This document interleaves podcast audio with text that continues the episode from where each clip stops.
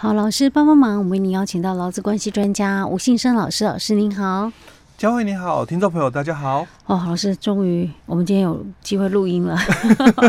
上一次因为有一些阴错阳差然后刚好一直排不到录音的时间，嗯、所以我们有几集的这个空档哈。这样我早上会很辛苦呢。OK，好，老师，我们今天要跟大家来分享的是有关于这个中高龄跟高龄者就业促进法，对不对？哎、欸，对，这个之前我们曾经讲过。哎、欸，对，好。可是因为之前哦，我们谈的时候是在、嗯、应该是在去年的时候谈的，嗯，哦，因为这个法是在呃一百零八年的十二月四号，哎、欸，对，嗯、那之后我们呃有。公告本来是要在这个五月一号哦来实施哦，不过后来在四月的时候哦又暂缓实施嗯哦。那我们最近哦又得到就是新的一个讯息出来哦，就是也又公告了，就是确定是在十二月四号要实施。十二月四号那就快到啦。哎，对，哎也刚好差不多一年左右哦，因为这个是去年的十二月四号。通过的哦，那在今年的十二月四号哦要实施哦。难怪我好像昨天还今天吧，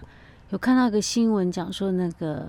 中高龄那个定期契约的部分。哎，对，我有看到这个标题。对，嗯，那其实后面有些哈，因为新法实施，当然有一些磨合期，因为到底它是一个特别法，嗯，那我们劳基法它本身也是一个特别法，嗯，但是。我们的这个劳基法哦，它是讲哦，嗯、我们的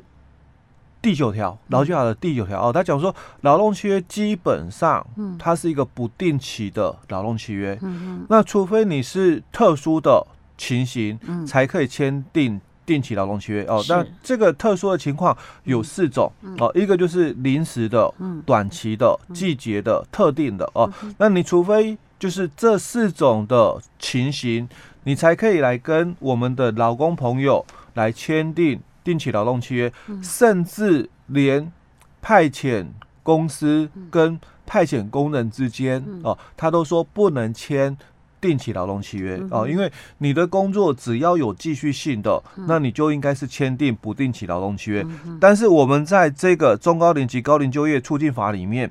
它是允允许的哦，允许我们的事业单位哦，虽然你的工作哦是有继续性，因为我们看工作有没有继续性，指的是从事业单位的角度来看的，而不是从劳工的。工作的一个时间哦，嗯、来去做区隔的哦。是。那如果以事业单位的一个角度来看，当然你聘雇的这些中高龄或者是高龄者哦，那应该都是基于企业长久经营的一个目的，嗯、那对雇佣这些所谓的中高龄或者是高龄就业者哦。嗯、那照道理讲，他的工作就应该也是属于有继续性的才对。是。但是在我们的这个法案里面啊，它是允许。哦，就是说，雇主哦可以跟他们签定期劳动契约、嗯、哦，所以这个就会跟我们现行的这个劳基法的一个部分哦，嗯、会有所抵触哦。嗯、当然，可能后续哦也还是会有一些解释令出来，就是说在两者之间，嗯，哦，尤其是高龄者嘛，在两者之间的一个适用的一个状况哦，嗯、那应该怎样的一个来？适用哦，比如两个法律有竞合嘛，那应该以谁为主哦？嗯、可能在未来的一些解释力里面哦、嗯、哦，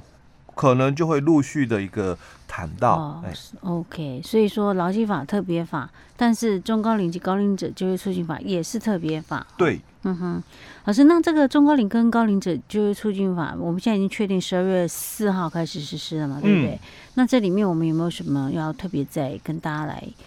提醒一下或说明一下的。那我们就是几个重点哦，来谈一下就好。当然，第一个在定义里面，我们还是要先了解了哦。所谓的这个中高龄的部分哦，它指的是四十五岁到六十五岁之间的，是哦，那叫做中高龄。所以高龄者是指六十五岁哦，所以六十五岁以上的这个老公朋友哦，那是属于我们的所谓的高龄者哦。那在这一个法案里面，他讲哦。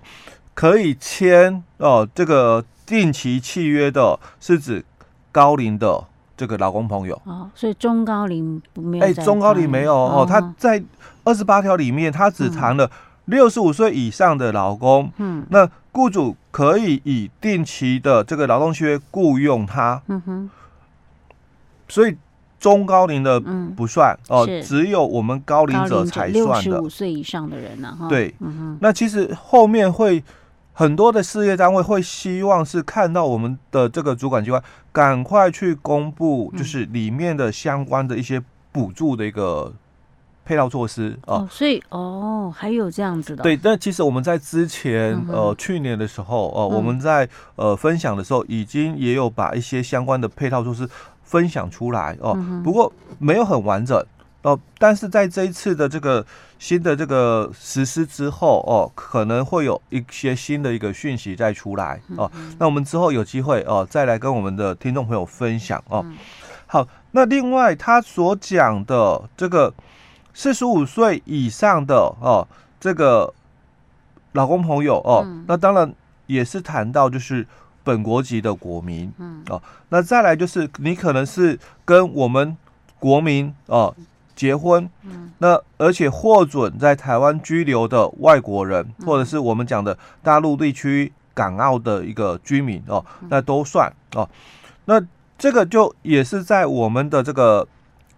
是实物状况里面了哦，也会有这样的一个情况，因为他可能还没拿到身份证哦，只是有居留证。哎，对，但是他可能也能够来提供劳务哦，那这个不算这个非法雇佣的一个样态了哦。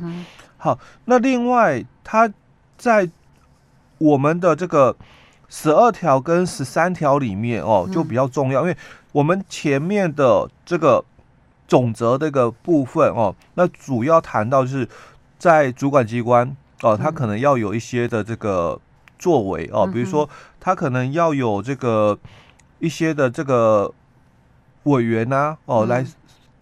处理我们的这个中高龄的这个事项哦，所以他会有一些的规定，受聘的这个这个学者专家代表多少的一个。比例是哦，这个是政府机关要做的事情，然后哎，对，跟一般的劳工朋友或雇主比较没有什么太大关系啊。嗯，所以他呃前面大概差不多第五条之后，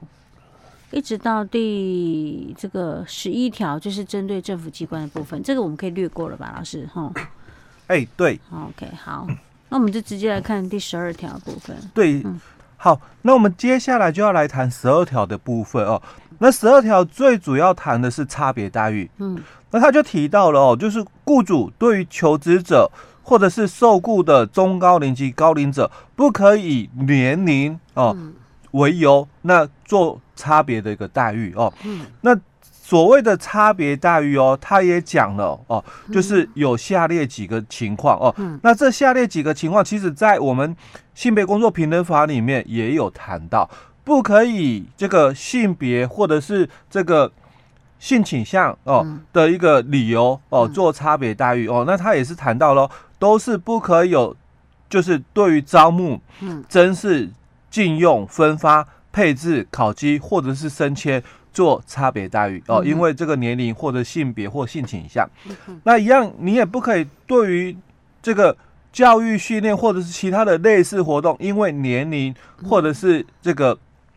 性别啊，性倾向做差别待遇哦，嗯、那一样哦，也不可以因为薪资的给付或者是各项的一个福利措施，因为年龄或者是性别哦，性倾向做差别待遇。那针对于终止契约一样哦，你对于退休、